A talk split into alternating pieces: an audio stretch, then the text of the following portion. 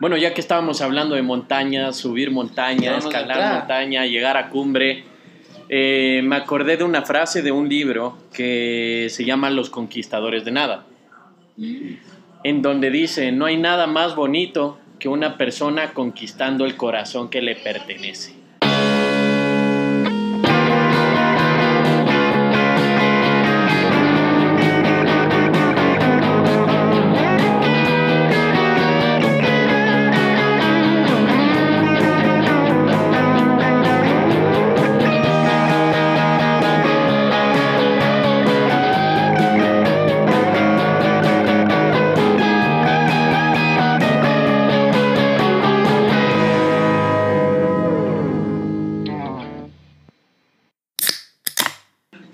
Bienvenidos muchachos, estamos en el episodio número 23. 23, 23 como Michael Jordan, ¿no? Como Michael Jackson. Es número cabalístico también el 23 que sepa. Exactamente. Sí, sí. La separación de todos los grados de la Tierra son 23 grados. ¿Ve? ¡Hijo de puta! ¿Y vos sabes de eso? ¿Vos sabes de eso? ¿Tú sabías de eso? No, me dejó. Eh, es- sí, sí. Aquí Wow. es amante de la física, de las de las Ciencias, de la sí. ciencia, del Ajá. espacio, de todo. Sí, a mí también me gusta. y A mí siempre que me ponen cuál es tu materia favorita del colegio, física. Sí. Perro. ¡Wow! bueno, estamos con dos personajes aquí. Queremos presentarlos. Feli, por favor, te doy los honores para Sí, que nos presentes a tú. estos dos señores. Estás de vuelta aquí. Sí, ya, ya extrañaba, ya extrañaba como que estar aquí compartiendo con ustedes, maldita tesis. Chupar entre semana. Extrañaba chupar entre Los semana. Pero claro, todo, todo comienza a raíz de, de una edición de, de un video del intro de, de nuestro, de nuestro canal de YouTube. Un pana me dice, ñaño, tienes que, tienes que chuta hablar con el, con el dueño de la canción.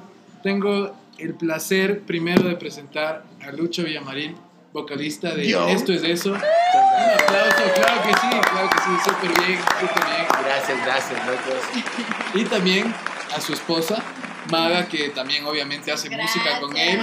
Y él nos está acompañando hoy aquí. Gracias.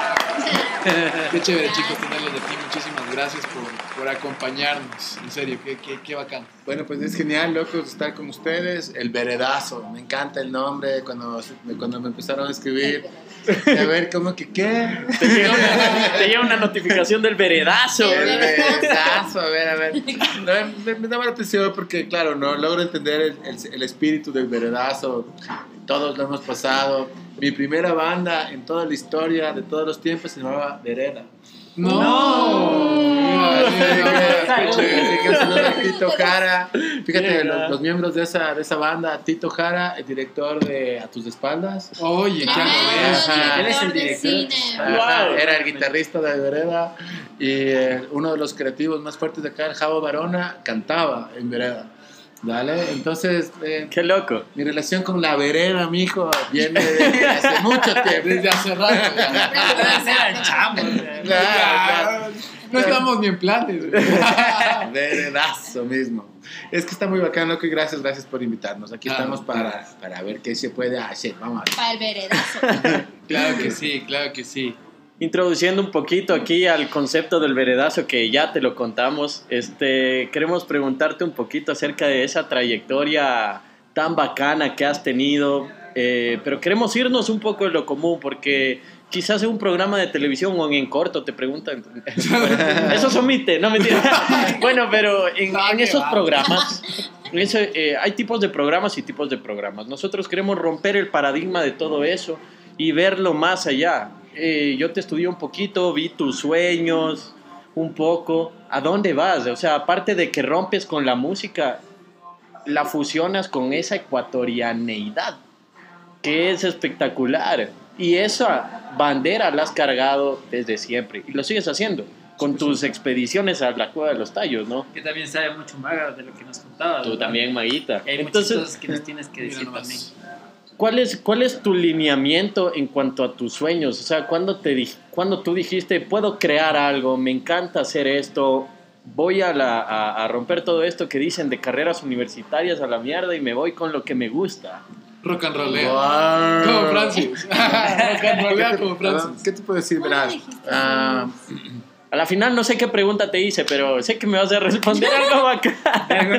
Bueno, pues sien- siento, lo- creo que logro ver un poco lo, que- lo que estás diciendo. Tenía un compañero de, un- de una, de una agencia en la que yo trabajaba como creativo y un compañero me dice, Luis, vos tienes que realmente seguirnos enseñando a hacer lo que nos da la gana. Eso me dijo él. ¡Wow! De alguna manera dije, "¿Pero ¿por qué yo?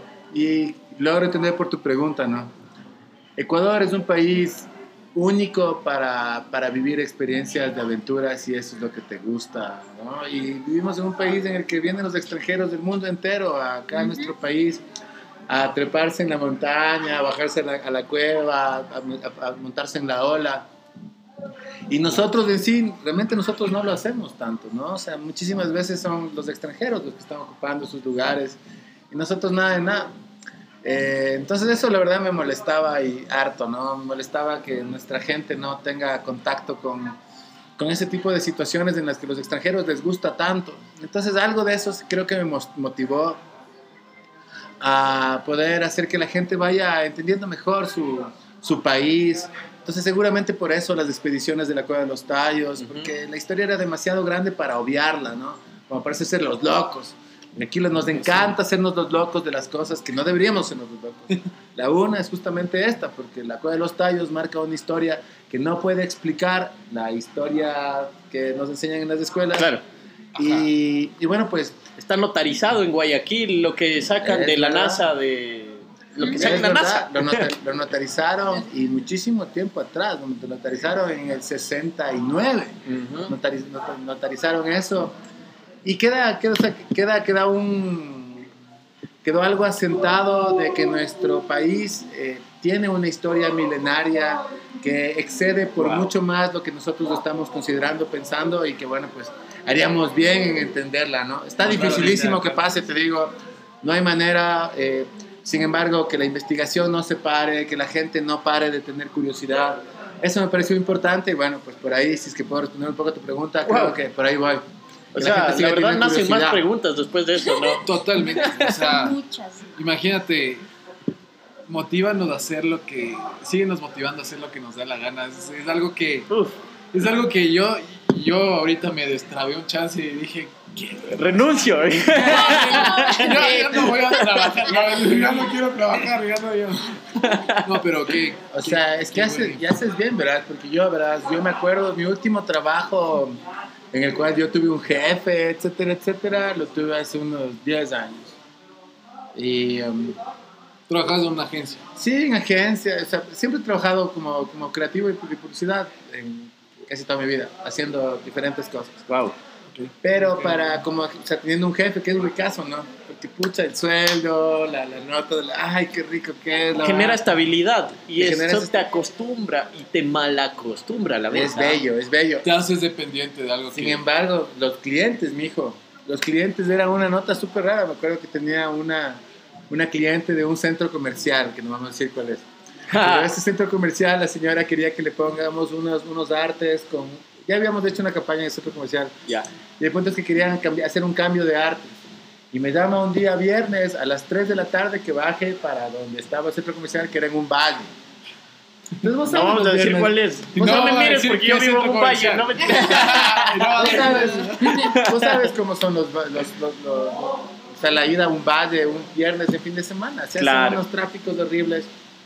Yo te digo, disculpen, yo no puedo ir ahorita, puedo hablar con la señora por Skype, puedo escribirle por teléfono.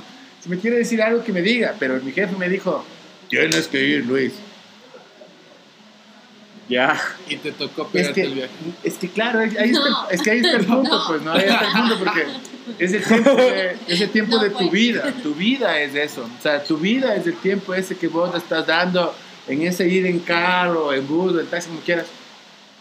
Pero esas tres horas que te mandas, nadie te las va a devolver. Ya, A vos te es. van a pagar un sueldo, ya, chévere, pero nadie te va a devolver esas tres horas. Entonces lo, que- lo, lo consideré, lo analicé.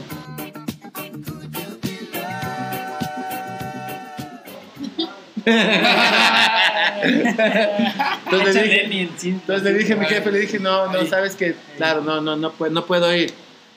Con gusto le atiendo por teléfono, por- pero, pero no voy a ir. Y ahí para mí ha sido como un tipo de, de- de asentarme en las cosas que voy pensando. Ya tenía esto de eso para ese rato. Ya había empezado despierta también. Entonces dije, quizá ahí sí me abro, ¿no? Tal vez tengo un poco de, de inestabilidad, pero pucha, tal vez vivo todos los días al 100%. Entonces, sin que Wow. les diga que vivo los días del 100%, porque 98, 97, 95, pero siempre es alto, loco, la vibración es alta, porque hago lo que quiero, sueño, si me, si me quiero dar una tarde a almorzar con unos panas en, este- en un lugar, lo puedo hacer. Y es, es, es, es genial, es genial. Yo siento Wow. que si la gente joven, muchachos, carajo, eh, no dejen que el- su tiempo se les, les compre un billete, ¿no? Y es, Renuncien. y es. Trabajando en el barco. No, sabes que, que esto que tú dices, eh, de hecho lo, lo escuché, quizás es, es una filosofía que, que mentes tan, tan chéveres pueden, pueden, pueden, pueden indagar en esto. Y yo le escuché al expresidente de Uruguay que, José. que no, José Mujica, que no, que la vida no te va a devolver el tiempo, que el, eh, que el dinero no compra el tiempo que tú estás gastando, que vayas y disfrutes la maldita vida, que si tienes algo que dar, así sea poco, lo des. Entonces, ahorita con lo que dices, lo empato y me parece una filosofía de vida totalmente válida, aplicable en todo sentido y que lo. Es que eso es justamente lo que Luis siempre habla, que es romper el paradigma, ¿no? Entonces, crecemos en una sociedad donde nos enseñan y donde nos proyectamos a tener un trabajo estable, donde ser estable significa tener un recurso estable cada mes. Y un recurso estable es el dinero. Pero nunca nos, nos educan y nos enseñan que nuestra estabilidad está en otros lados. Está en nuestra paz mental, está en nuestra seguridad como seres humanos, en nuestro desarrollo propio como seres humanos, ¿no? En el sentir, levantarte cada día y estar feliz de levantarte y de hacer algo que te gusta. ¿Cuántas veces nos ha pasado que estamos en un trabajo donde te levantas y dices, chuta, a ver ya? Ah, mi jefe. Claro. Me tocó una vez.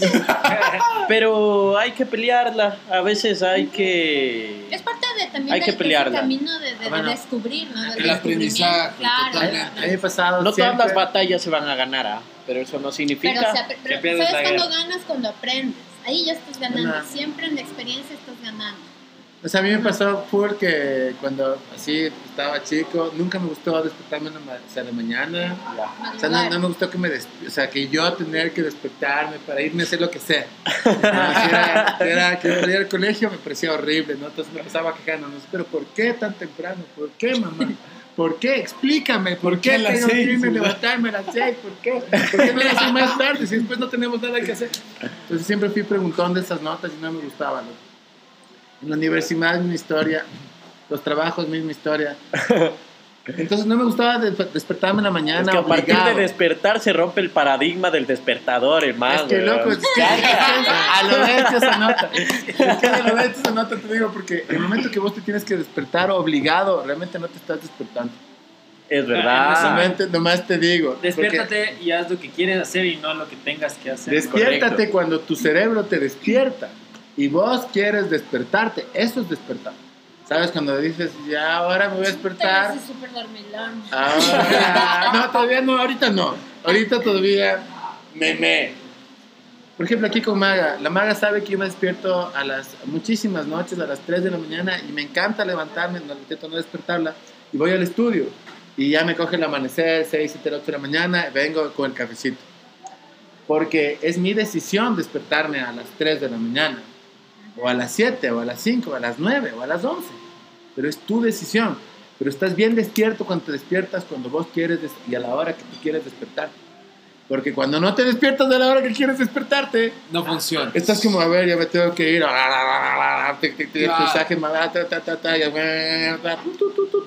Y se te pasó el día, verás. Claro.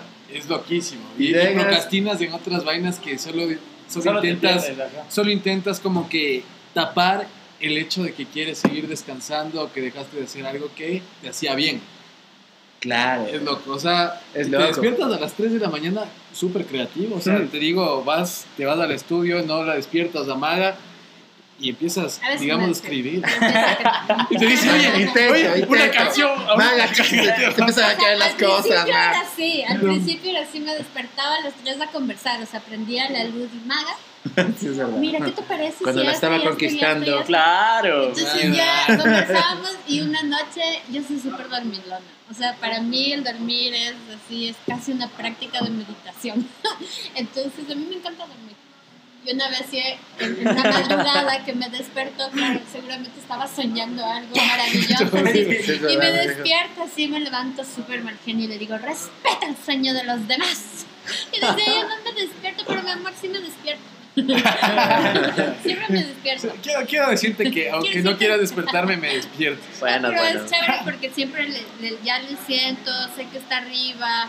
eh, vivimos en un lugar que tiene una vista muy bonita también y justo el sol sale por el oriente, por el este, entonces eh, amanece viendo el sol, ¿no? Y, y luego él baja y ya le da sueñito y ya viene a la Qué importante que es el sol, ¿no? Entonces, ¿qué haces? Yo duermo Sí. a las 7 de la mañana, me despierto a las 9.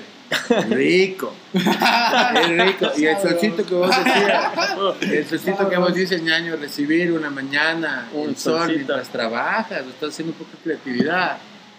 Te da una motivación brutal. Saluda al sol. Sí, la, la verdad que sí, la, la un, verdad que tip, sí. un, un tip para nuestros oyentes, déjense alimentar por el sol.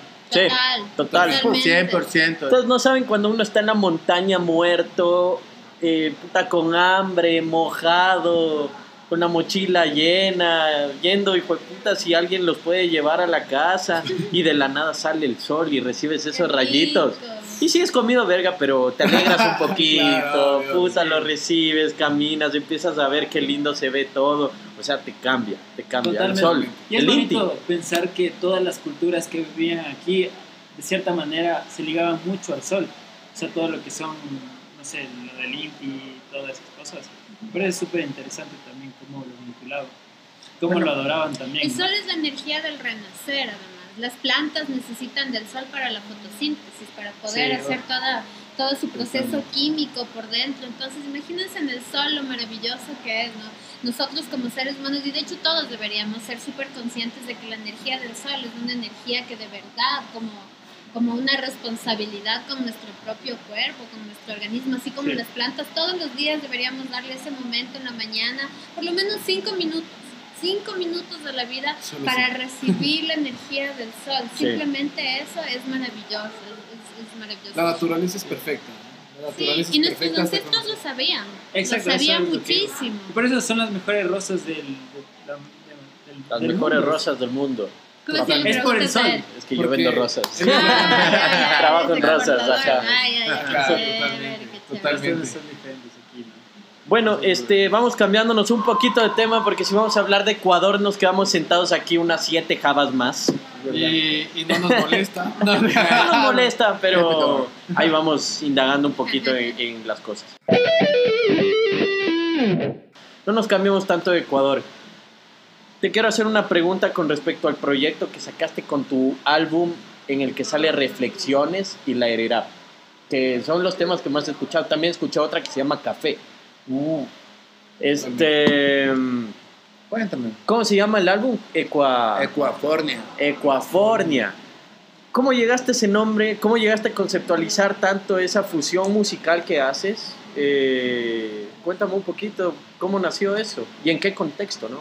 Mm, Ya, a ver, pues ahí te cuento. A ver, este, sabes que yo soy productor audiovisual. Eh, la verdad que hasta cuando yo esto es de eso ya lo saqué ya viejo, ¿verdad? O sea, porque yo tenía 30 años cuando esto es de eso sale a la luz. Ya, ya tenía, ya tenía mis añitos. Entonces, antes de los 30, al igual que vosotros, ca- eh, chicos, yo estaba eh, trabajando, estudiando, me gustaban las guitarreadas, eh, me gustaba hacer canciones, pero veía que la música era una nota rara aquí en el país, ¿no? Una nota en la que siempre, las, o sea, las, tú tenías una banda con tus panas, eh, resultaba que el, el, un pana ya se emborrachaba. Y ya, te cacho ahí un poco por lo que vamos hablando, porque para mí, para mí la música es como que te puede inmortalizar un pensamiento, un, algo de otra persona. Pero ya me empezaste a contar lo de la cueva de los tallos, que abajo indagando más Ecuador y nosotros los seres humanos vamos más allá de la historia que tenemos. Entonces, para vos una cancioncita no es solo eso. Es, es o sea, básicamente porque o sea, me encanta que el esfuerzo que vos hagas una vez no se rompa después de un rato. ¿no? Porque, o sea, ahorita están haciendo ahorita el veredazo, tiene que conceptualizarlo para después que el veredazo dure después 20 años. No, no puede hacer una banda para que el veredazo se acabe después de un año. Correcto. No tiene sentido. Que sea como segmento de, de Radio La Redonda, así, pelea Una pelea de de viejo, chiste. Entonces, de alguna manera, eh, cuando empecé a, hacer esto de eso, cuando tenía unos 27, 28 años, eh, pensé dos cosas. La una, que no quería que se detenga, que no se pare, que se detenga. Que ya sabía que la gente sí puede arrugar. la gente puede arrugar. Y el ímpetu que vos tienes por hacer alguna cosa no siempre es el ímpetu de tu compañero. Esa es una nota súper clara. Cuando yo empecé a hacer música, la, banda que yo podía tener, que eran mis amigos, digamos, eh, cada uno estaba, uno estudiaba química, el otro estudiaba física, o sea, teníamos diferentes carreras. Entonces, eh, eh, la música era un hobby para todos, incluso para mí. Con la única diferencia que yo era que componía las canciones. ¿no? Entonces siempre canciones chéveres, ¿no? bueno, ya las hacemos, etcétera, etcétera, y eso se podía romper. Entonces, cuando empecé a hacer esto de eso, lo que dije es que esto no se pare.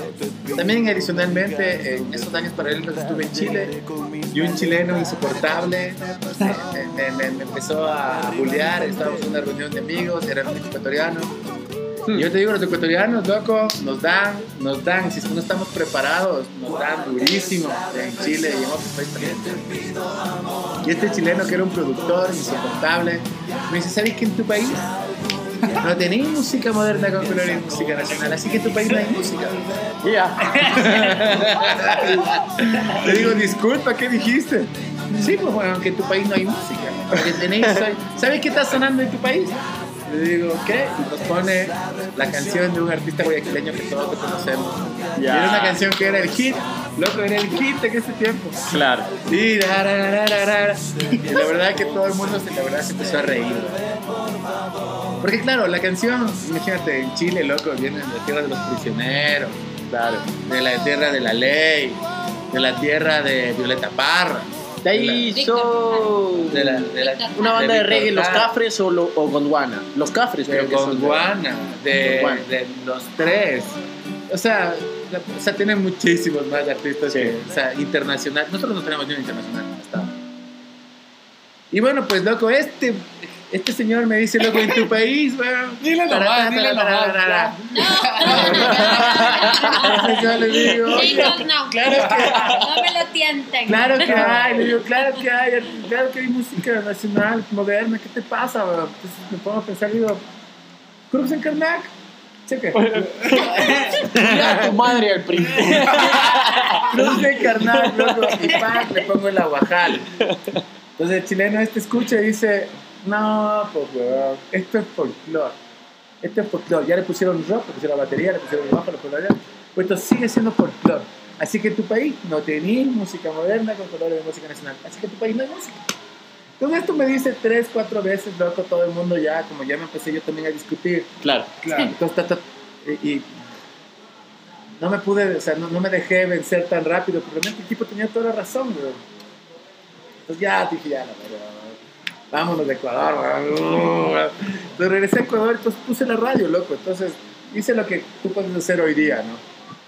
Pones la radio y, le, y, te, te reto, donde sea que estés hoy día, pon la radio en tu país y empieza a cambiar la, la radio de un lado a otro durante una hora. En primer lugar, no vas a encontrar música de Ecuador, vas a encontrar muy poquita la música de Ecuador.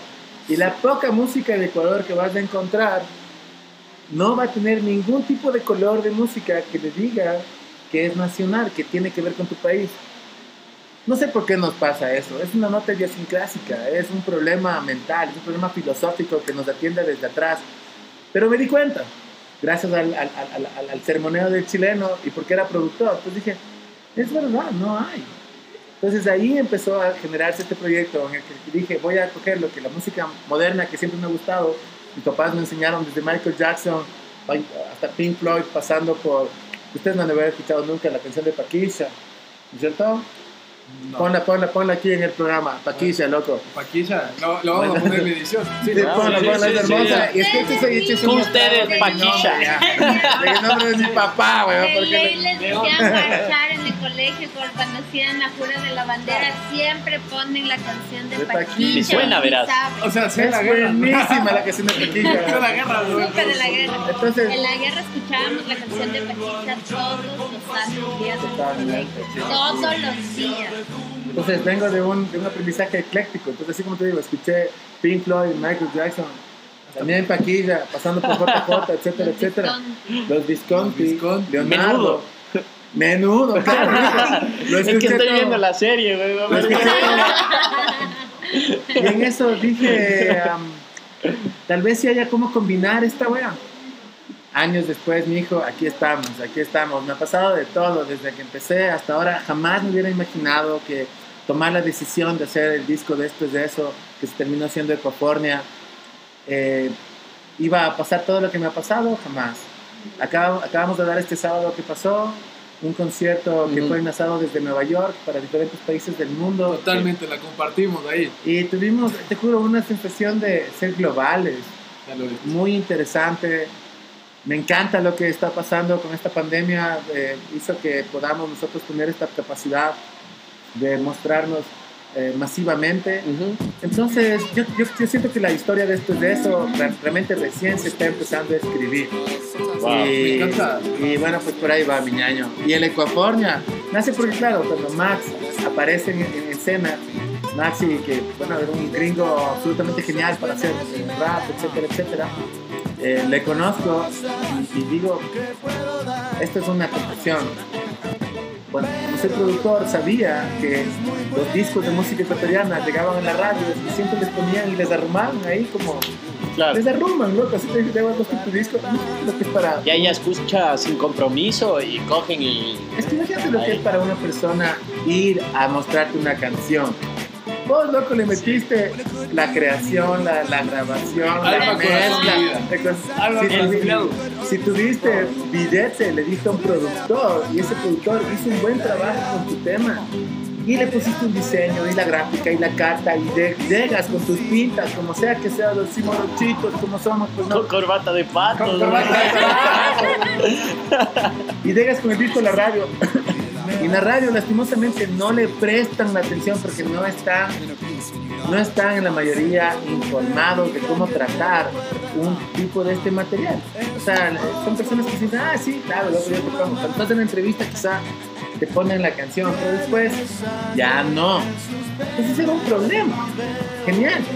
Y pero tienes también, tienen la, la falsa idea los- en las radios y en los medios de que si no tienes atrás el gran nombre de una disquera, no, no es realmente un trabajo de calidad, ¿no? Y eso es, un- eso es algo con lo que el, medio ha estado Entonces, entonces ya para cerrar así rápidamente, les digo, les digo, este, sabía de ese problema de la música nacional y se me ocurre, digo, deberíamos tener algo que sea un tipo de aliciente, un plus, una ventaja competitiva, le dicen en administración. Totalmente. Entonces una ventaja competitiva es un valor agregado que ninguna de tu competencia pueda tener. La propuesta de valor. Innovar en valores. Ajá, Exacto. entonces yo digo, lo que hay que hacer es hacer algo que aquí no esté. Y aparece Max, que era un gringo genial, que rapeaba en inglés. ¡Tú! Tal vez tú, las canciones ya estaban hechas. Las canciones ya estaban hechas. Pero si, si- si yo logro vender que es un ecuatoriano y un gringo haciendo música, la gente va a responder. Parece cacho, otra vez. Parece cacho, parece cacho. Parece cacho. Y bueno, pues por ahí empezó Maxi, una persona igual genial, nos ayudó. Estuvo con nosotros cerca de cuatro años. Ya luego de nuestra venida de México ya decidimos separarnos, porque también nos dimos cuenta de lo complicado que iba a estar hacer nuestro plan, que Claro. era hacer que esto de eso sea a nivel mundial. Nos vamos a demorar unos muchos años más seguramente, pero estamos en el camino, ¿cachai? Y bueno, pues por eso fue Cofornia, fue Maxi, eh, fue una decisión estratégica de marketing, de inteligencia eh, estratégica de Y- manera. pero fuera de eso, fuera de eso, aquí, El una corazón. espinita del corazoncito que querías crear algo de acá o O sea, en ese tiempo era aún más nacionalista de lo que soy ahora. ya. Ahora no soy tan nacionalista, pero sí pensaba que Ecuador, la gente de mi país, necesitaba tener un producto de calidad. Ahora ya no estoy tan pegado al concepto de los países porque en- en- encuentro que son abstracciones que nos han formado en la mente. Nosotros somos ciudadanos de un planeta chiquitito, men. Esa es la verdad. Esto de los países nos han impuesto. A través del Totalmente fútbol, a través del fútbol y de otras Somos cosmopolitas. ¿eh? Totalmente. Y por ahí voy, pero sí me gusta que... Y sí me gustaba porque viajé por muchos países de mi vida y sí quería que Ecuador, cuando vos, un ecuatoriano salga del país, pueda decir, loco, quiero escuchar música de mi país, puedes poner esto de eso y un chino, un holandés, un australiano, una persona de la India pueda entender la música, aceptarla y gustarla. Me Que- gusta, me gusta de, de tu música. Hay, hay partes de- en cuanto al, al, ar- al armónico que, que mezclas esta parte del rap, puede ser del hip hop, puede ser, Yes, con el pasillo, con, con el requinto de- de- el rasgado. Pucha, eso a mí me vuelve loco y es como que una mezcla a lo bestia. O sea, eso musicalmente a mí me atrae. Entonces, Gracias, man. no, no sé si ese es el concepto que tú querías lograr en, en cierto punto. Eh, salió, salió medio como, como por, por, por toda la, toda, todo el trabajo detrás que estábamos haciendo, ¿no? Eh, ya sabíamos la idea, pues sabíamos colores de música nacional con música contemporánea. Y yo tocaba la guitarra, la verdad que cuando empecé a hacer esto de eso no tocaba ni la mitad la guitarra como toco ahora, ¿vale? Porque me, profe- me he profesionalizado con esto es eso, ¿sabes? Porque yo antes era un chico que hacía jingles, que, que dije voy a hacer un disco. Entonces, para hacer un jingle me demoro cantando 30 segundos. Pues, ¿no? Hacer, cantarte un concierto de dos horas es diferente. Claro. Y cantar tres conciertos seguidos de día tras día es otra cosa. Entonces, me ha tocado a mí reaprender, sea, reaprender y re- reorganizarme completito. Para O sea, poder- rompiste todo lo que era tu vida, loco. Eh, no sé, pero no sé si romperla, más bien le, le puse donde tenía que estar. Evolucionó. Le puse donde tenía que estar. estoy construyendo. Ajá, sí, sí, porque sigo trabajando en publicidad, etcétera, sino que ya escojo yo con, quién, con qué cliente trabajar y, y yo también voy poniendo los precios, que también es bueno. ¿Cu- ¿Cuántas canciones te ha dedicado el Lucho Maga? ¿Cuántas compuestas? A ver, A ver eso. a ver, pues mi hijita, hable. Perdón, tomé la lección, no es la mía. Y ahí tienes que ponerle. O chan chan chan. Chan, Cuenta las historias, cuenta, cuenta la historia, cuenta, cuenta. Yo polladito. En la casa hablamos. Ya vas a ver. A ver, eh, Hoy sí me despierto a las 3, le digo. Ya vamos a ver a las 3 de la mañana.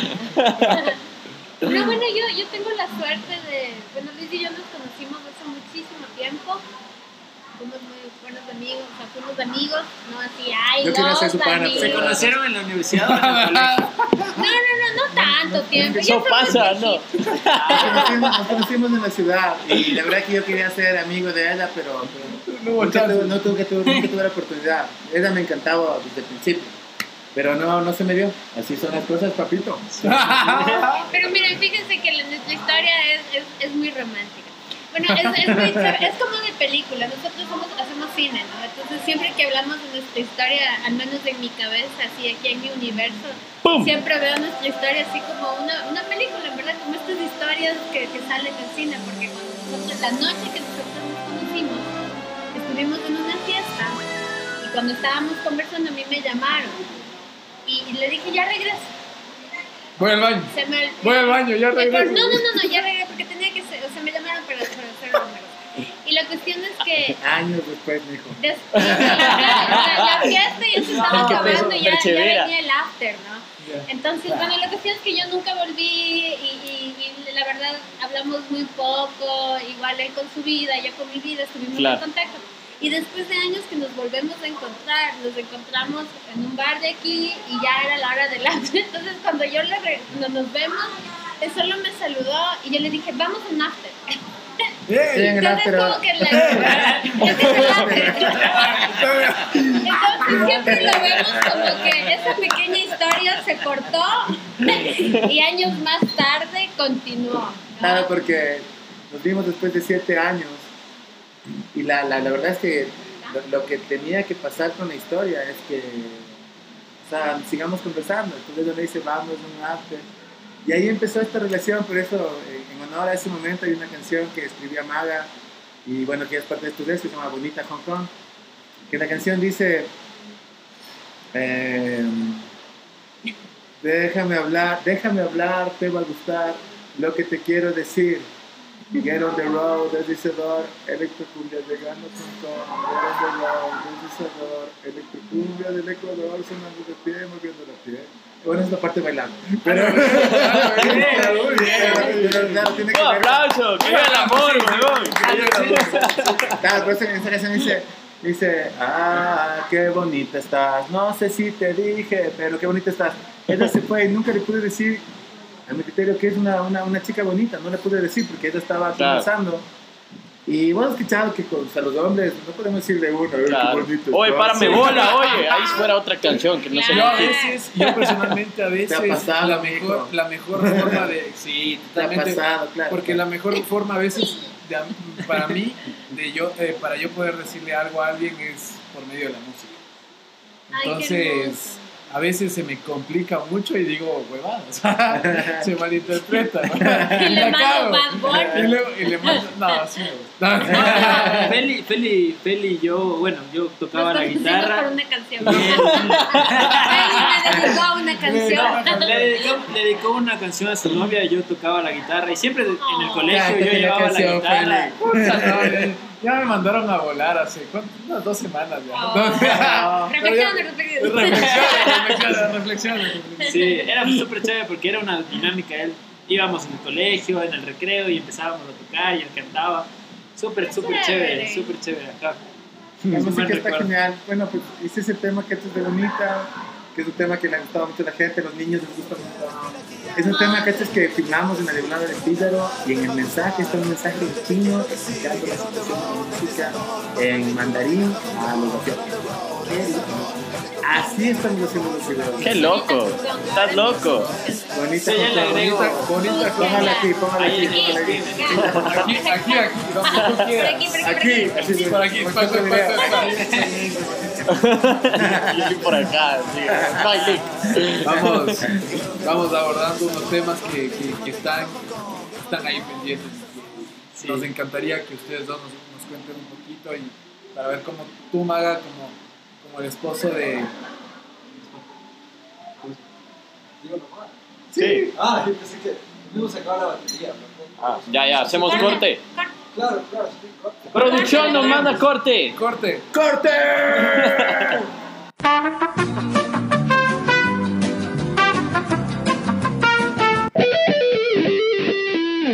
Sí, Feliz.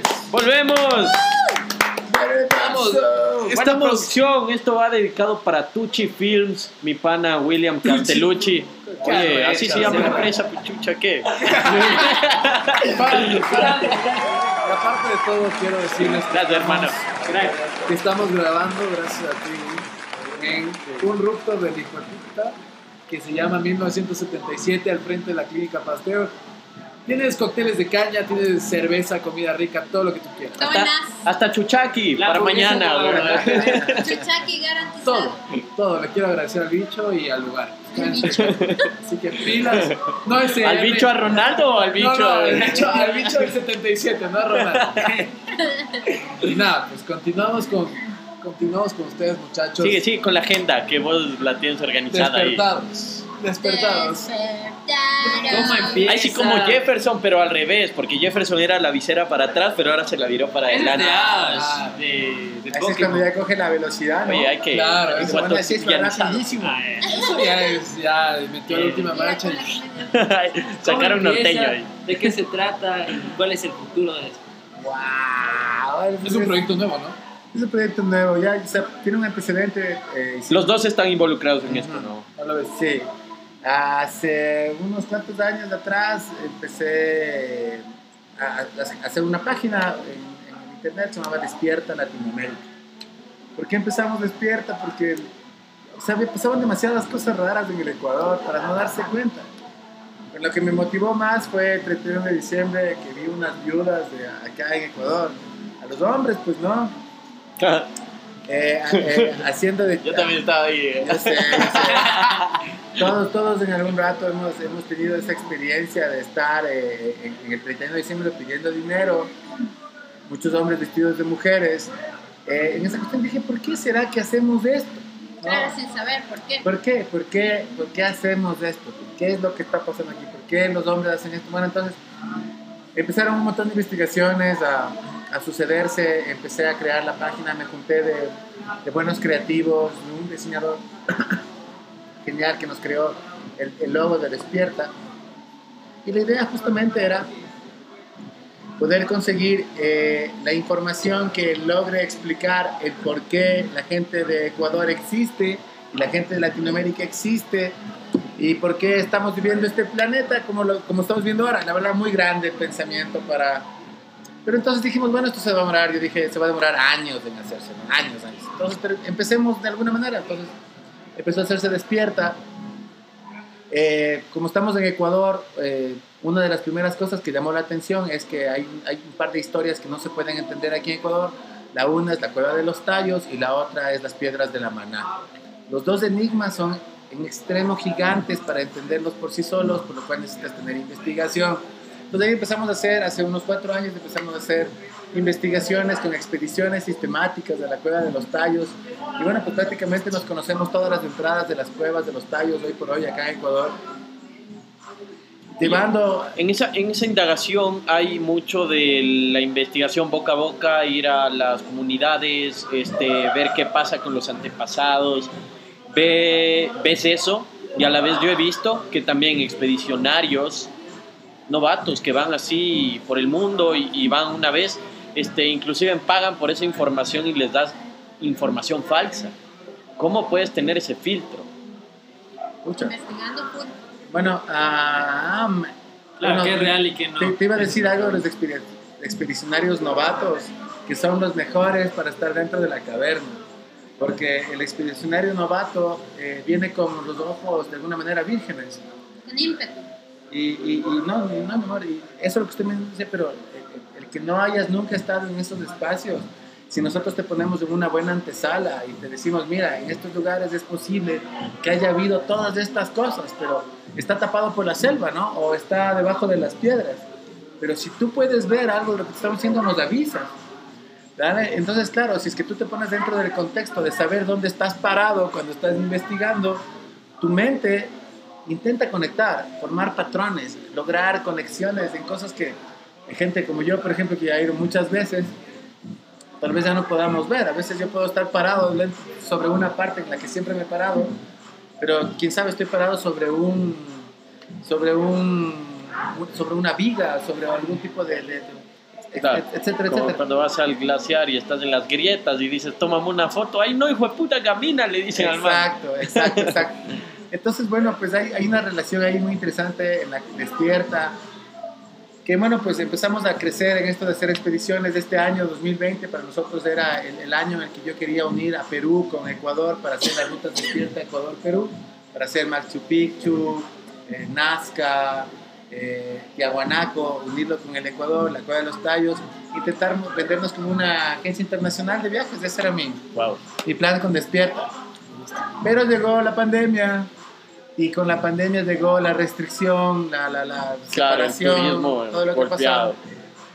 Y la información Despierta ya sí que la teníamos, ¿no? Llevamos ocho años haciendo, ya no es, no es que es ahorita que empezamos.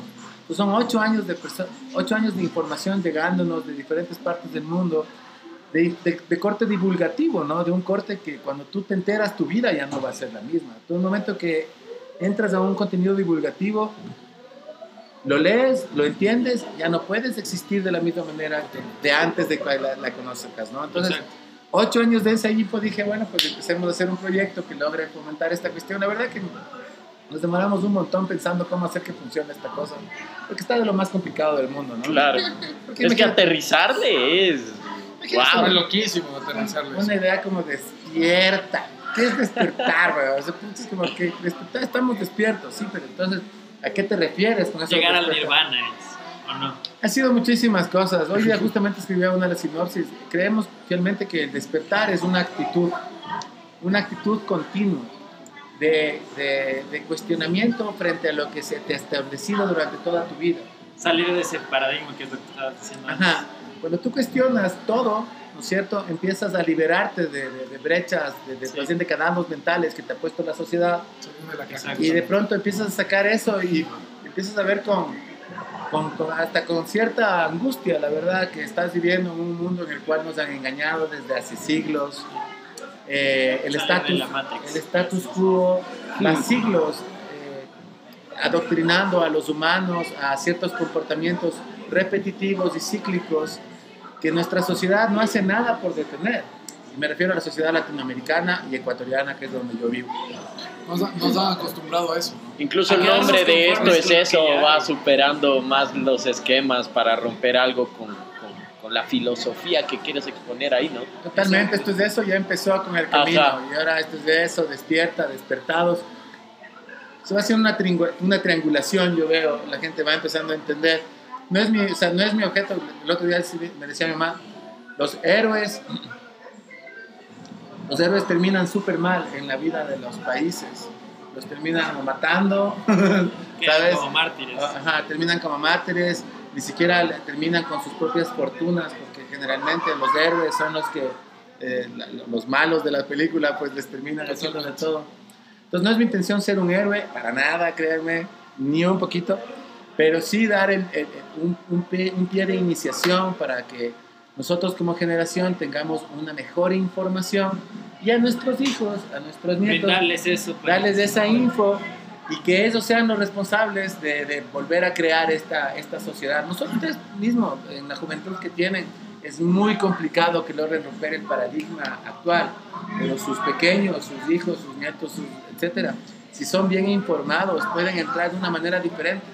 Yo, al igual que todos ustedes, llegaba a noviembre en Navidad y yo ya estaba, llegaba noviembre yo estaba pensando en Navidad. Y cuando mi mamá ponía el árbol de Navidad con todas las lucecitas, yo lo que me acuerdo así, iba a ver el árbol y decía, ¿qué me van a regalar?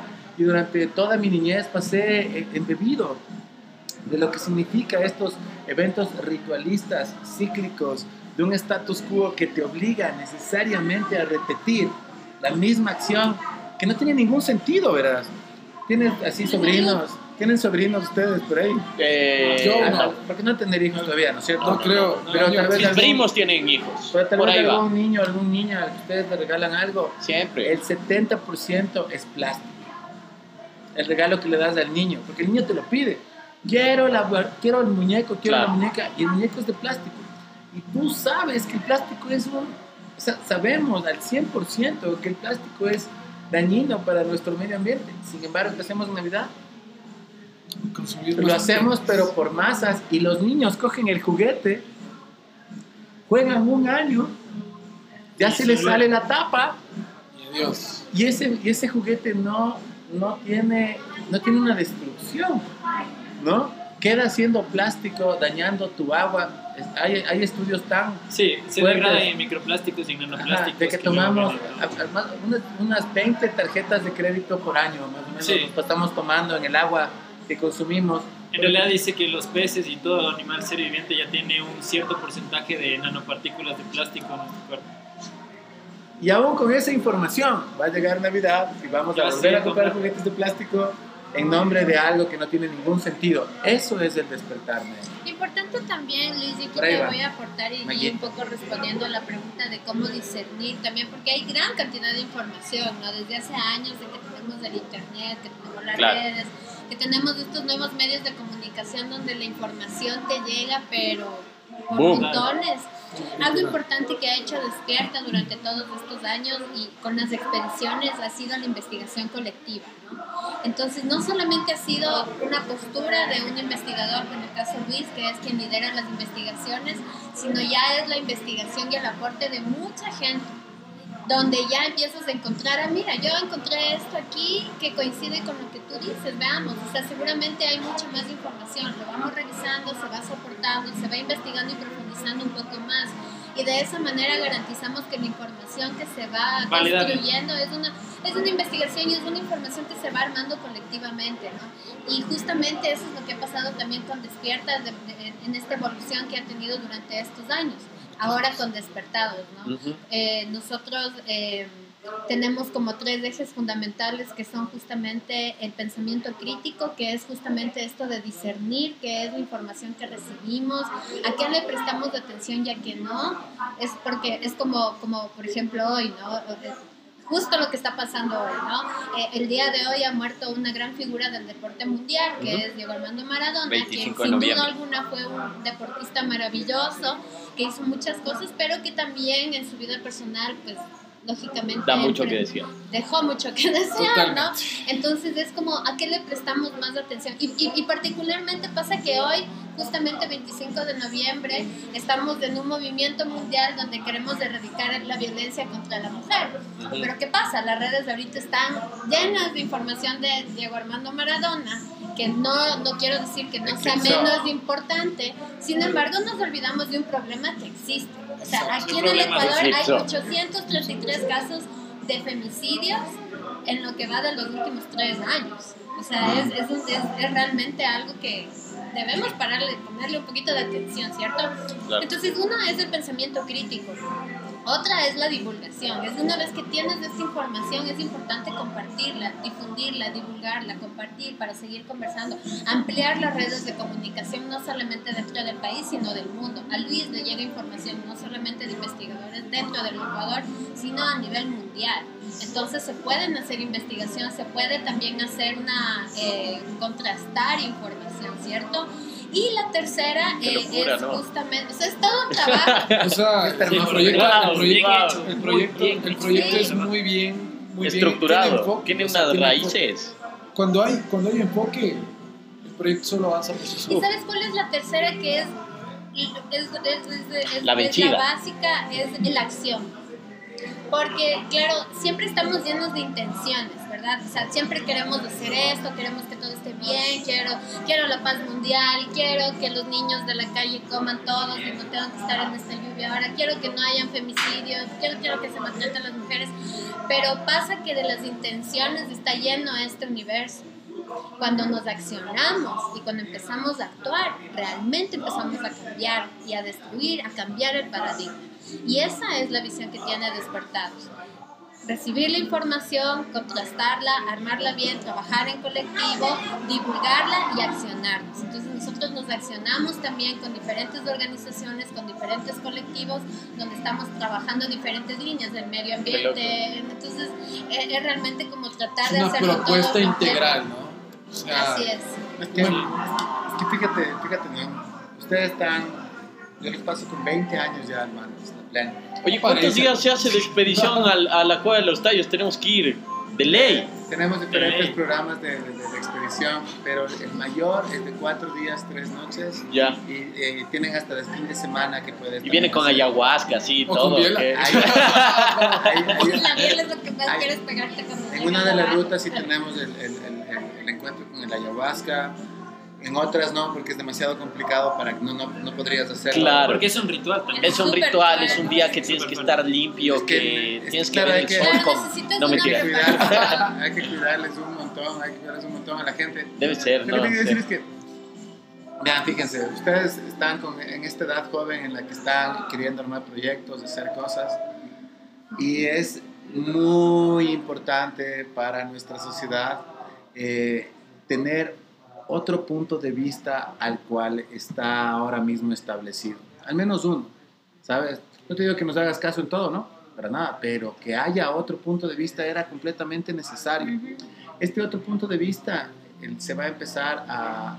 Porque ahorita todavía está, en- está en la ya está armado el proyecto y ahorita estamos mejorándolo, pero en despertados.com, que es la página, el, el- el dominio de la red en la cual nosotros queremos trabajar, está contemplado que las personas alrededor del mundo puedan agregar o sugerir información divulgativa para toda la comunidad mundial Algo como un Wikipedia. como un tipo de Wikipedia. No, yo soy muy seguidor de Julián y, y bueno, pues de hecho he hecho documentales de Julián y dale fuerza Julián. Eh, tiene, eso de, tiene, tiene eso de parecido. Con la única diferencia es que Wikipedia, tú para mandar una información a Wikipedia son leaks, Sí. son mails, son información. Aquí estamos hablando de que esta información que está abierta en el YouTube o de cualquier tipo de contenido que puedas encontrar en la red, puedes sugerirlo a, a través de despertados.com y nosotros, eh, con una manera muy simple, se empieza a agregarse esos contenidos dentro de, nuestras, de nuestros, nuestros loops de divulgación, digamos. Y esa es la idea, locos. Eh, creemos que esta cuestión de acá, Wow. imagínate, Información que es comprobada, ¿no? No, No, es que no. nos mandan cualquier Sí, información. sí, sí, Cualquier persona puede aportar en esto. Cualquier Ajá. persona. Es que imagínate pilas, pelado. Es que ponte, Ponte ponte- una nota acá. Eh, nosotros todos tenemos nuestras mamás, ¿no? Y todas nuestras mamás yo veo que son señoras que no nos dicen, pero pasan mucho tiempo solas, ¿verdad? No nos dicen eso. Pero ellas pasan solas y no les gusta estar solas. Y mucha gente le pasa eso en el mundo, pero no nos dicen, nadie dice nada, porque uno tiene miedo a sentirse eh, vulnerable. Entonces, este proyecto lo que pretende hacer es acompañar a la gente. Porque imagínate, nosotros tenemos dentro de, dentro de Despertados, tenemos 16 subcategorías que forman parte de este movimiento para cambiar el paradigma. Estas 16 categorías pueden tener una infinita cantidad de contenidos a nivel mundial. Y si una persona, por ejemplo, quiere saber sobre cultura, identidad cultura, y va a tener la selección de toda la comunidad despierta a nivel mundial dentro del sector cultura para acompañarte. ¿sabes? Y darte información correcta, divulgativa, aportativa a tu vida. De eso se trata Despertados, ñaños, y, y por eso es que le he hecho yo también, yo también me he loco. un poco, ¿sabes? Yo también me doy cuenta que me, No. estoy más serio cada vez que hablo, pero pues el tema es serio también. Y me doy cuenta Súper que, importante.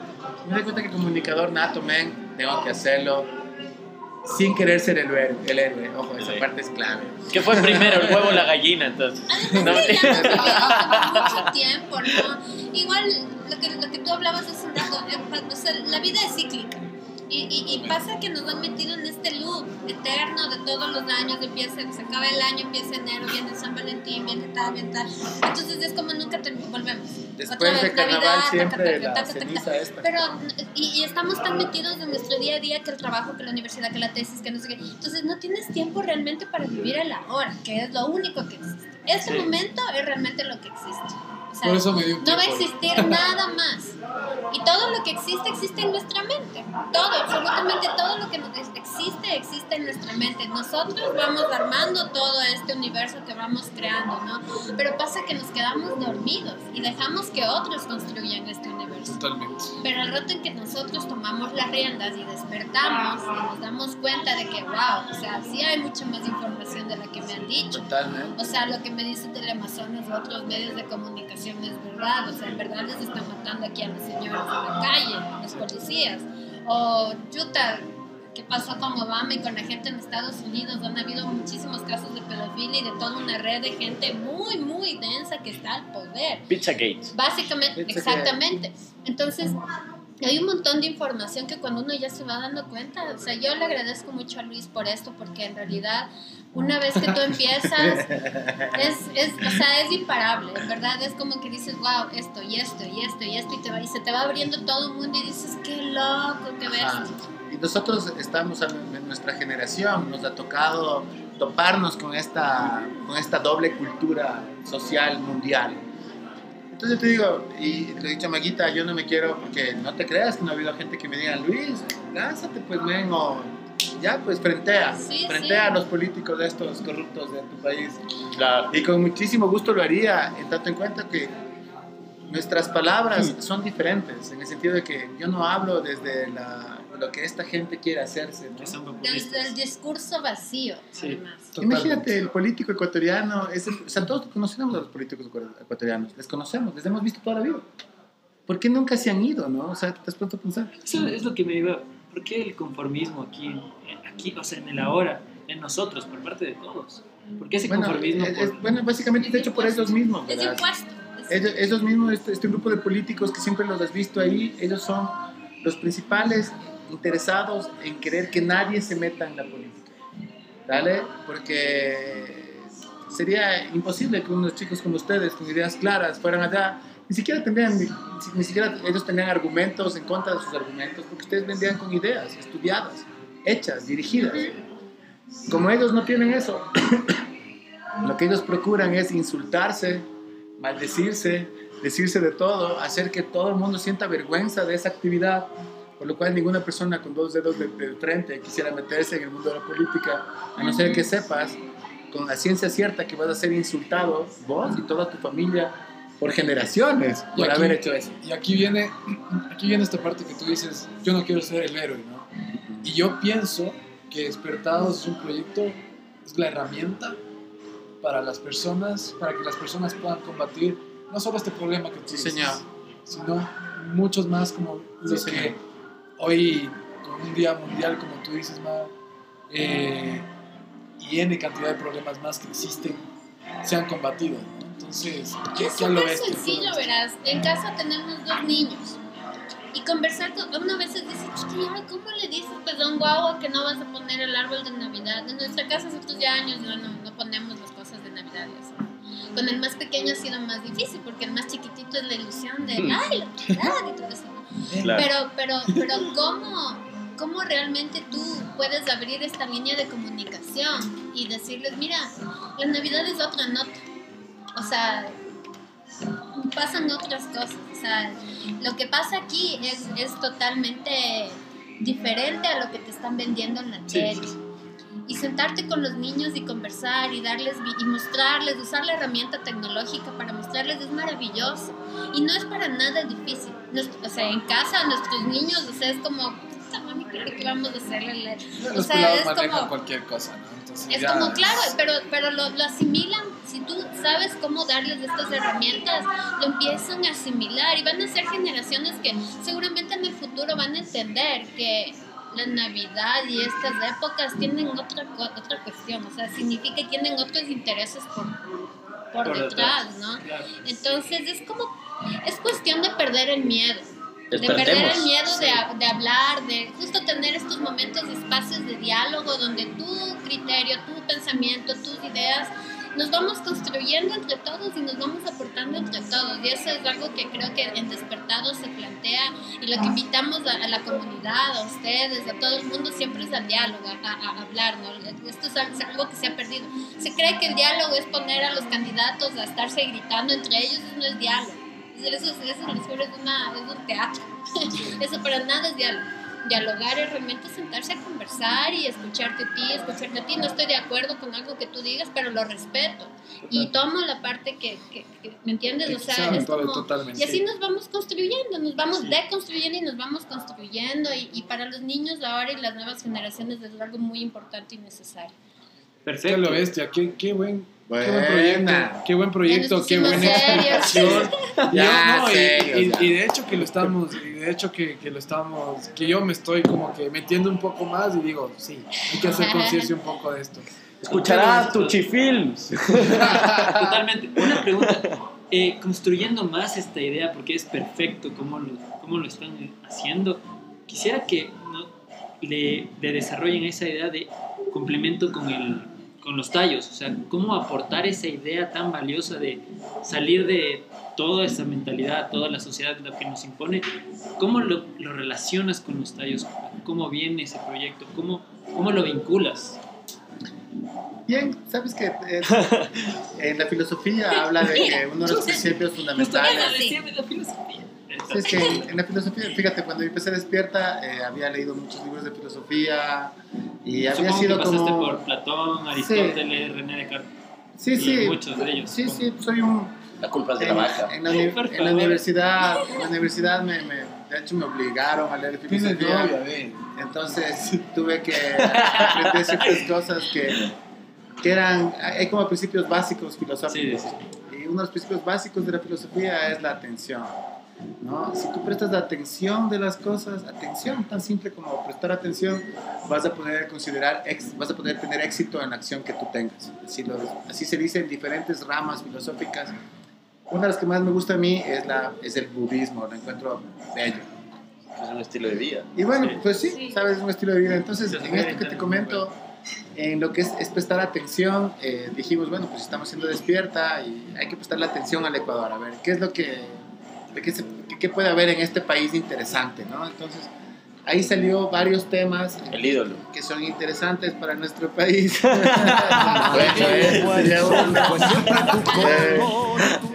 Y entre esos, ya te digo, encontramos el uno, la- la- la- la- las piedras de la maná, que siguen siendo un enigma aún, me parece más, más fuerte todavía que cueva de los tallos, o similar, y la cueva de los tallos. Los, la cueva de los tallos, generalmente, las cuevas de los tallos, las, las, las, las dos entradas a las cuales tú puedes acceder hoy por hoy aquí en Ecuador, eh, son controladas por territorio Shuar. Esta gente Shuar es una, son personas muy, muy diferentes a nosotros, su, su manera de ser, su manera de verse, las mujeres, mujeres preciosísimas, las mujeres Shuar, hablan en un idioma que no tiene nada que ver con el quichua, ni con el zápara, ni con el quechua, nada que ver, es, una- es un, es un dialecto completamente diferente, en el que, utilizan generalmente mucho diptongo y triptongo, la combinación de las letras, hacen unos fonemas preciosísimos en el idioma Shuar, es una nota única.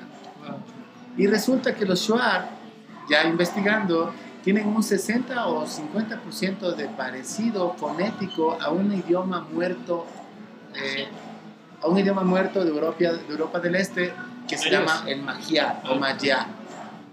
Este Magyar o Magyar es un idioma que ya está muerto, es el idioma formativo de la, de la, de la, de la gente de Yugoslavia.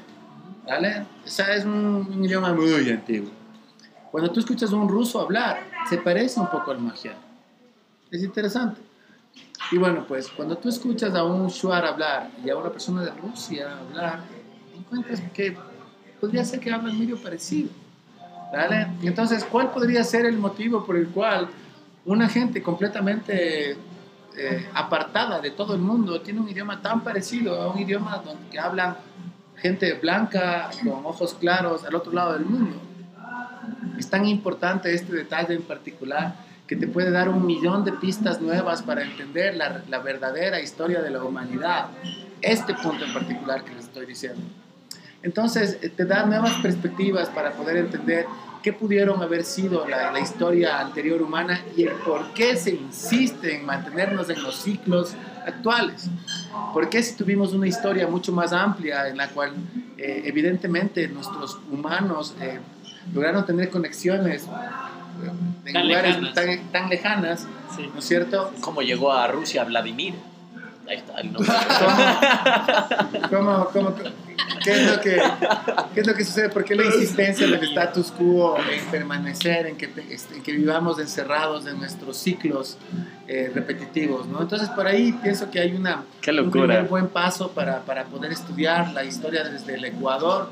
Eh, si eres una persona que vive en este país, no deberías pensarlo ni dos veces. Escríbenos para que puedas ir a un siguiente grupo de expedición. Como te digo, hay diferentes, eh, eh, eh, diferentes tarifas y diferentes situaciones donde tú puedes viajar. Quizá lo más importante es que si tú vas, vas a poder tener una información que a nivel mundial es requerida. ¿Sabes? Al, al nivel planetario es importante la Cueva de los Tallos nosotros vivimos aquí. Y la experiencia. Por eso Neil Armstrong dijo que más había, más gratificante y más lleno fue ir a la cueva de los tallos que a la luna, algo así. Eso dijo Neil. Armstrong. Sí. Y, y el güey Neil Armstrong es una persona que, entre otras situaciones, perteneció siempre a grupos discretos, sociedades masónicas, Ah. sociedades eh, en las cuales no, no se informan y no se revela, Illuminati, ¿no? se revela la info. Y un detalle quizá que, que- que a todo, todo el mundo tenemos que verlo así, pero cuando Neil Armstrong llegó en el 76, es un señor que llegó para que todos sintamos un tipo de respeto hacia esta persona en particular y que todas las cámaras, los medios vayan hacia él y no vayan las cámaras y los medios donde realmente tenían que ir, que era en saber qué estaban sacando de adentro, los adentros de la cueva de los tallos. Correcto. Todas Que las placas. nunca lo sabremos. Sí, ahí entra lo del padre, perdón, que te- lo del padre Crespi. Crespi. Eh, perdón. Eso, ¿verdad? A ver, sigue. Ajá, el, el padre Crespi, sí, bueno, pues este señor es un, es un padre franciscano que llegó a Ecuador. eh, muchos piensan que fue un tipo de espía de, las de, las, de las élites, espía del Vaticano. No, no puedes considerar de otra manera al Vaticano si no son de unas élites, porque el Vaticano es creado por las élites venecianas de Italia. La gente más rica del mundo son los creadores de lo que es eh, el, el- el compendio de lo que significa hoy el Vaticano. Sí, digo de la pizza, ¿verdad? A mí también, ¿no? Ah, algo vengo a Italia, contar, le ¿qué creo. era lo que me hicieron decir? O sea, quería, quería un poco aportar desde, desde este lado de cómo Tallo se conecta con despertados. Y justamente desde este lado filosófico yo lo veo así. Todos hemos estudiado en el colegio el mito de la caverna de Platón, Sí.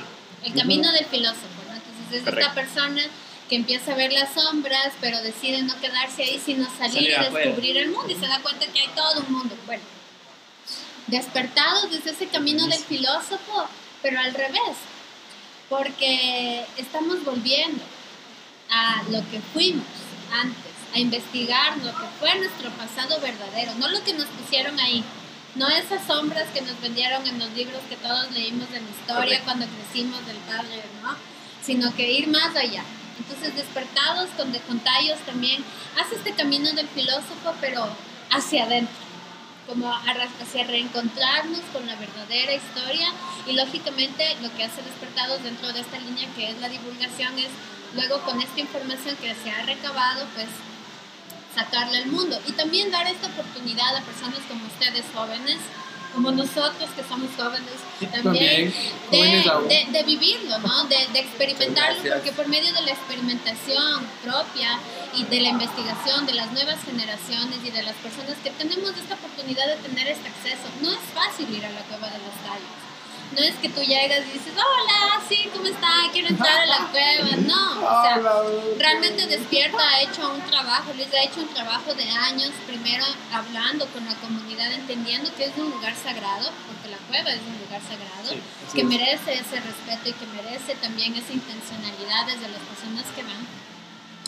Y bueno, ya todo lo que tiene que ver con el tema de seguridad, de trabajar con, con, con, con los eh, militares libias que están ahí siempre eh, asegurando la, la, la- la integridad de todos los, de, de los expedicionarios que van y que son parte de- de cada una de las salidas. ¿no? Entonces esto ha sido un camino como que bastante, bastante completo que ha recorrido Despierta eh, de la mano de Luis hacia la cueva de los tallos y con la responsabilidad que esto quiere, ¿no? Así que si quieren ir a la cueva de los tallos y entendiendo lo que esto significa, pueden comunicarse a Un despertados.com. aplauso para despertados, claro que sí. De seguro, de seguro vamos a ir. Yo, la verdad, encantado con, con- con su presencia aquí. Muchísimas gracias por venir. Nos va- no, mentira, no. Para ir cerrando un poquito. Cerremos un poco con, con, con una anécdota de, de tu carrera. ya, vamos. Vámonos, vámonos por ahí a. De una. A ver, verán, ¿qué les cuento? Año Eh, 2001, no. A ver, vamos a ver. Este, bueno, sí, seguramente una de las más especiales fue cuando estábamos de los MTV, que cacho que quieren cachar un poco. Eh, la primera vez que fuimos de los MTV, llegamos en metro, ¿sabes? Porque, o sea, no sabíamos, pues, Carlos, entonces fuimos en metro. Y ¿En dónde, dónde eran los.? Primero, la primera vez que fui fue en México, en el DF. Ya. Pues llegué en metro y pues ya te imaginarás, ¿no? Era como un espacio súper grande. Entonces los artistas llegaban en limosina, nosotros llegamos en el metro. Ya. Entonces, ¡Ay, qué lindo! entonces estábamos con nuestro, nuestro coso de, de artistas. No, de, de, de, de artistas, pues claro, era, lo- era el gafete más, más, más chévere. ¿Cómo lo todo. tienen? Ah, sí, todo. Entonces, claro, entré y, y claro, sí, pero loco, eres artista, tienes que irte por allá, ¿no? Entonces, bueno, entonces la primera vez fue así. Pues la primera vez cuando, cuando entramos ya nos pusimos en la funda roja. Eh, bueno, pues estaban ahí todos los artistas, pues no. Entonces, frente de mí estaba Juanes, detrás de mí estaba Julieta Venegas, así. Con limón y sal. Estábamos en la misma tequila. Entonces, claro, ¿no? Eh, cuando ya llega el presentador, dice, bueno, y desde Colombia, Juanes, todo el mundo. Pues allá afuera, cuando vos sales de esta nota, y está un millón de fotógrafos de este lado, y están tomando las fotos, pues, ¿no? Entonces, Juanes, hasta yo mismo, ¿no? Juanes, Una foto ahí, otra ¿no? Yo también, la foto ahí. Entonces, pasaba eso, entonces yo veía con, con, con, miedo que ya nos llegaban nosotros del turno. Dice, pues manes no van a saber quiénes somos nosotros. Imagínate con ese nombre, esto es de eso. Es un nombre raro, pero no hay, hay que reconocer un nombre extraño. Ya cuando ya lo, lo entiendes, ya es fresco, pero en un principio es medio raro. ¿no? Entonces, esto es eso, de Ecuador. Ecuador, ¿no? O sea, primero, o sea, que no había ni uno. No te dije que era de poner el trinomio cuadrado perfecto, le decía el otro. Entonces, claro, ya llegamos y dicen esto es de eso de Ecuador. Y salimos y los fotógrafos no sabían quiénes éramos y no nos tomaron ni una foto. No. Ay, tú, Bajó, Entonces pasamos la ¿Quién nota necesita? y pasó Ya. esta vuelta. güey. Pero el quería. siguiente año que ya sabíamos, dije ni mierda, güey. Y ya conseguimos un presupuesto, estábamos por un billete. Dije, loco, hay que conseguir una limusina. ¿Cómo que una limusina? ¿Cuánto cuesta? No importa, compren, consigan la puta limusina. Vaca, chucha. Pasa 20, Entonces- pasa 20. Entonces conseguimos la limusina que era una de estas, estas, estas, estas, estas, estas limusinas Hammer. Aquí no hay en Ecuador. Pero- Sí, sí, sí, sí. Pero allá en los United States hay como, como acá taxis, mijo. Está lleno de estas limusinas, ¿no? Pues nos ponen la limusina, ya consigo la bebada, súbanle la música a esa mierda, ¿no? Y ya nos tocaba, ¿no? Entonces, ya me bajé de la limusina, chévere, ya la alfombra roja, señor, pase. Y digo, puta, nos va a volver a pasar la misma bebada, pues, ¿no?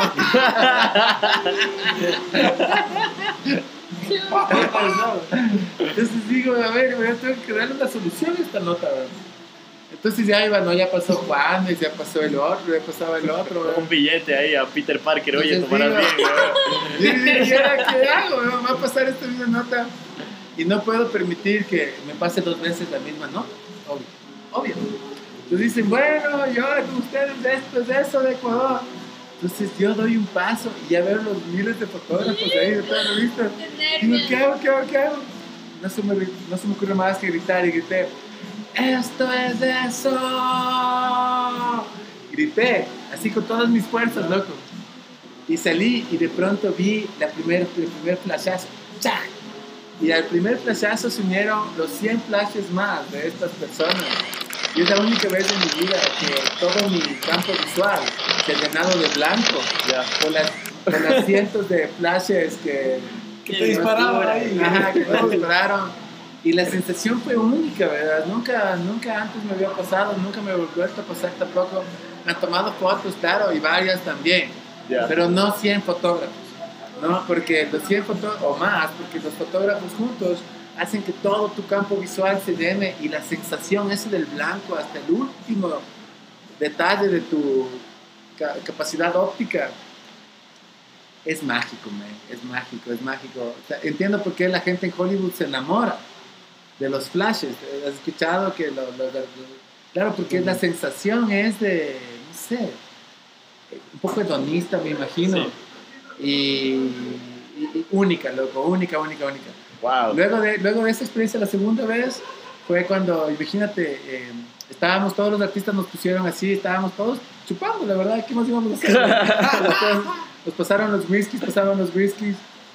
Y en eso que en el grupo de artistas no estábamos, había ciertos artistas que tenían protección particular, muy pocos, uno o dos. Y cuando estábamos en esta segunda ocasión, yo ya estaba tranquilo, feliz de que nos tomaran las fotos, estábamos conversando entre nosotros. Me falta un guardaespaldas. El próximo guardaespaldas. No. Entonces, en eso veo un grupo de guardaespaldas que entran, donde estaba la zona de los artistas. Y era eh, en México es- o en Estados Unidos es bastante común que eh, a esta gente que les protegen les pongan un cuadro de personas que les rodean. Pues ponen a, a este señor le protegían unas cinco personas de adelante, cinco personas de acá, cinco personas de acá, cinco personas de acá. Y adentro estaba Robert Smith, el cantante de The The Cure. Entonces el señor venía caminando mientras todos los, todos los, los frenos iban empujando a los artistas que se iban haciendo para atrás. O sea, les valió madre. pues, ¿no? Les valía madre porque la protección del mar Era era protegerle a este, a este, a este man de acá. Que entraba así con una cara de discúlpenme, huevón, yo no quiero quería que pase las cosas así, pero la verdad es- soy tan famoso que todo el mundo quiere tomarse fotos conmigo y era realidad, huevón. O sea, la cara del señor era una expresión de, Qué de, miedo, de vergüenza, de, No de, no de terror, de, de chuta, yo Yo estoy soy haciendo esta yo soy humilde, no soy así. de obligaron. Entonces, como toda la gente iba para atrás, yo también doy un paso para atrás y siento un vaso detrás mío. Y regreso a ver. Y era Avril Lavigne, que le había regalado todo el whisky encima de su vestido verde. ¡Qué Tenía un vestido verde súper bonito y todo. ¿Quién le- te había- Y yo, in my English, digo, oops, I'm sorry, I, I didn't know. Oops, I did it again. Entonces, entonces me dice, me quedo bien así con esa, it's okay. Entonces me hizo así, que tiene esa expresión súper ingeniada, it's okay. Y en eso vinieron dos asistentes de esta chica que se la llevaron de inmediato y apareció Con otro Perfecta. vestido. con otro vestido en- a los cinco minutos. Perfecto. Ya sale con un poco más de mí. Porque yo seguía con mi whisky. Y seguramente entre... Puta, entre- uno se le riega algo y está ahí en el baño, weón. Claro. El jabón, el jabón de dos dólares, weón. ¿Qué dos dólares? El que está en el baño, no más. O el que tienes que Y la hacerle así, mancha weón. Sí, sí. claro, oh, hecho pedazo, hecho pedazo. Entonces seguramente sí fue una nota que porque me pareció tan curioso eh, toparme con Abril Lavigne. Qué loco. Después de esa noche, Mi regalo le traigo.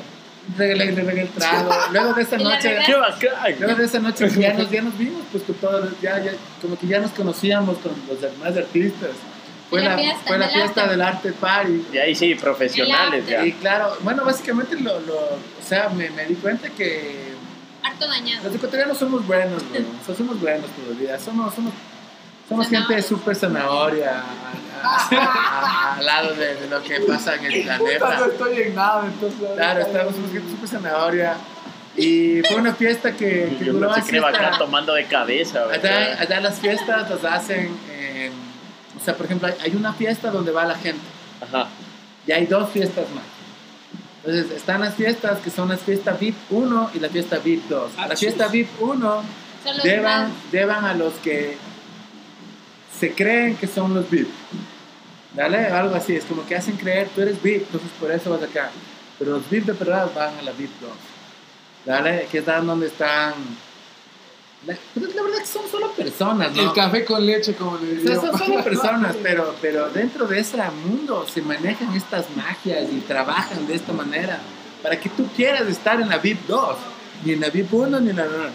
Quieres estar en la VIP 2, pero para llegar a VIP 2 tienes que llegar primero a la fiesta grandota, después conocer a alguien. Yo llegué a la VIP 2. Llegué- es que llegué a la primera fiesta. Sí, me colé como güey. En la VIP 1 me dijeron que estaba súper aburrido. Estaba súper aburrido en la VIP 1. Me le Y pensaron que estaba aburrido, ¿cachas? Me dijeron, loco, ¿dónde estás pasando bien aquí? Y dije, no, ni verga. Y me llevaron a la VIP 2, donde, claro, ahí, ahí me tomé los tragos con, con la mayoría de artistas mexicanos, con Paulina Rubio, con los Maná. Man, qué bien. O sea, con, o sea, con la demás gente, ¿no? Pero ya, pronto ya. Pero es muy dañado. Ya la- ya la- Entonces ya no la- puedes como realmente, me Claro. imagino, ¿no? O sea, sí, pasa- pasaron cosas medio raras, la verdad. En el que, en el, por ejemplo, me acuerdo, de Beto Cuevas, el cantante de la ley, que es, Sí. es altísimo, ¿no? Es un tipo que mide dos Lo metros. ves. Pero alguien le había dado alguna cosa al caballero. Porque el tipo tenía una cámara chiquitita que se le veía súper raro, un tipo de dos metros con una cámara enana y él según estaba haciendo una película de cine en la fiesta. Entonces le decía, a ver, loco, tú haces tal cosa, y tú haces tal cosa, y tú dices tal cosa, listo.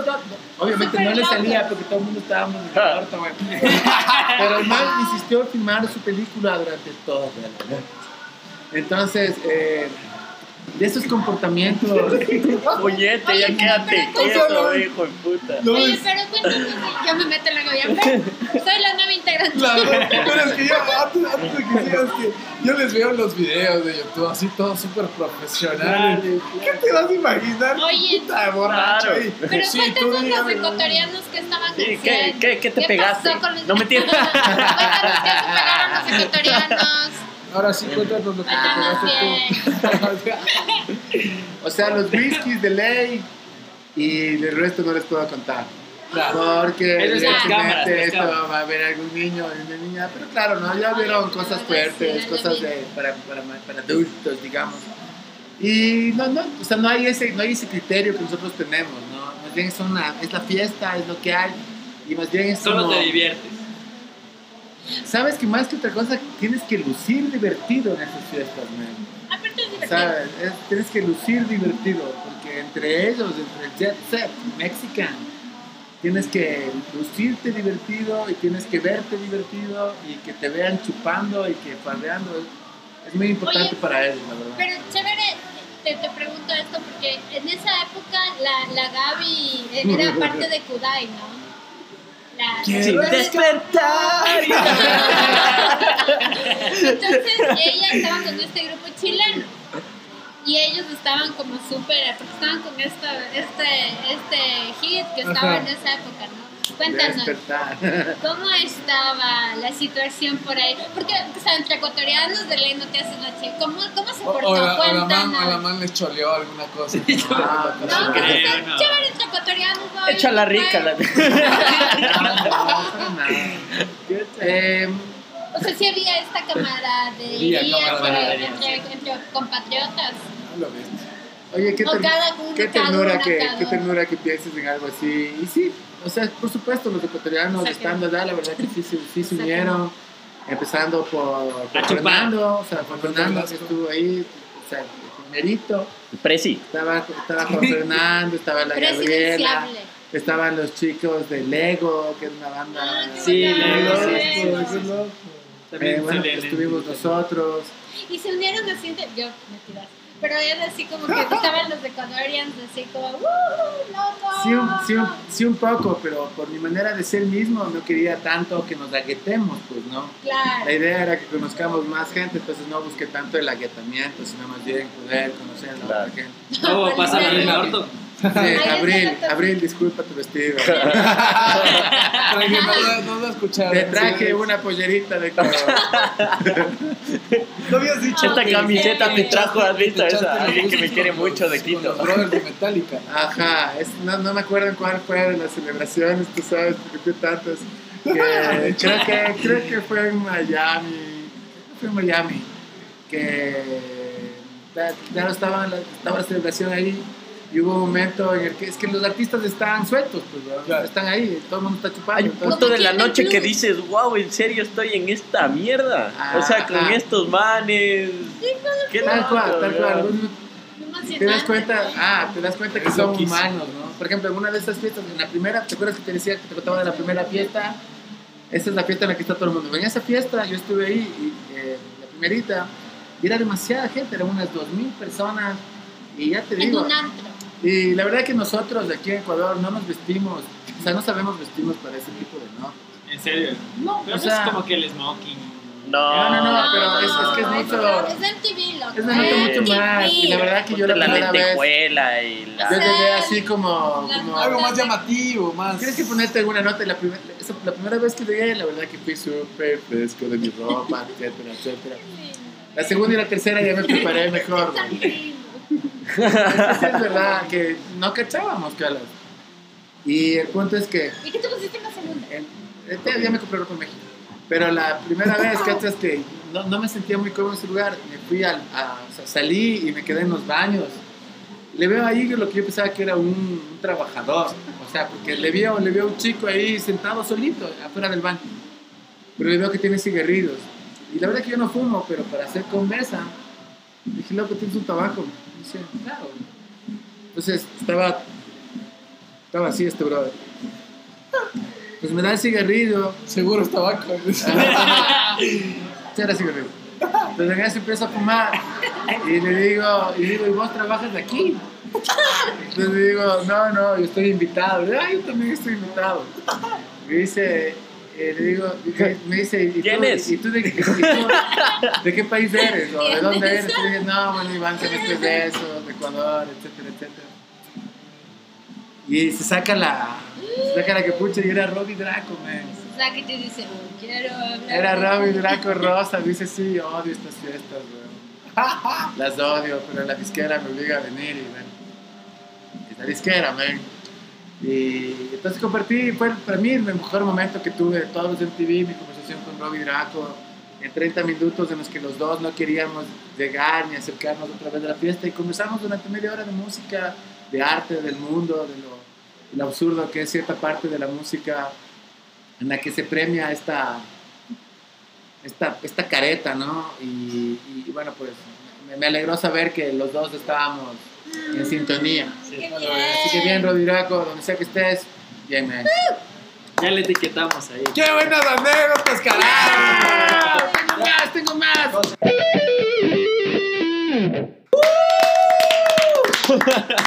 Buenazo, buenazo. Qué pena, qué pena. Vamos al cierre, vamos al cierre. Les queremos agradecer. ya llegaron atrás un las visitas, Montón, pues. un montón. Su, su presencia aquí. Lucho, Maga, qué buen momento, qué buenas anécdotas. Qué bestia, a lo bestia. Bueno, pues muchísimas gracias chicos. Eh, para nosotros es un honor poder estar acá en este joven programa de estos muchachos que están queriendo sacarnos tu país adelante, carajo. Está divertidísimo. Así que bueno, pues nada, sigan con esto. Para nosotros siempre un placer poder acompañarlos y bueno, pues arriba el vederazo. Veredazo. Sí, Arriba el veredazo. Gracias, gracias. Yo por mi parte, yo por mi parte solo quiero decir que sigan rompiendo el paradigma, sigan rompiendo el paradigma, sigan soñando, sigan haciendo cada vez más alto ese Everest, como lo decimos en todos los episodios. Y ojalá algún día el, el veredazo haga su alfombra roja, así como estuviste ahí caminando. Quizá algunos llegan en un bingala, en metro o en limosina, En, bicicleta. pero que lleguen y nos demos un abrazo. Y quizás no chupemos whisky. Chupemos norteño. Eh, Norton. cuestionándose de todo y muchas gracias por venir. Este ha sido el 23 episodio. el 23, 23, como, 23, Ah, con Michael Jordan. Como Jordan, claro que sí. Le escogemos la canción, rapidito. Sí, al final queremos cerrar con una cancioncita que les una a ustedes, que les mueva o quizá que simplemente quieran escucharla. Pónganle bonita ser- Hong Kong en honor acá a la chica. Bonita, Bonita Hong Kong. Hong Kong. Bonita Hong Kong. Nos vamos con esa entonces. ¿Qué arrecho? Capítulo número 23. Yo soy Feli, el golero de la montaña. Isaac, el Moisés de la montaña. Pocho el trepacerros. Estuvimos con Lucho Villamarín y la maga, su Maga. esposa. Y maga, y maga. Maga ¿no? de la montaña. Maga, también. La maga de la montaña. Vocalista Del de bosque. Así que ya nos vemos allá. Pilas, Chao, nos vemos. Chao, gracias. Qué bonita que eres. Yo te encuentro la más hermosa de entre todas las mujeres. Me quieres lo que respira aquí hay algo que te quiero decir. Déjame hablar, te va a gustar. Lo que te quiero decir. Get on the road, deslizador 2021 llegando a Hong Kong. Get on the road, deslizador. Electrocumbia en Ecuador, sonando de pie, moviendo la piel. Es eso.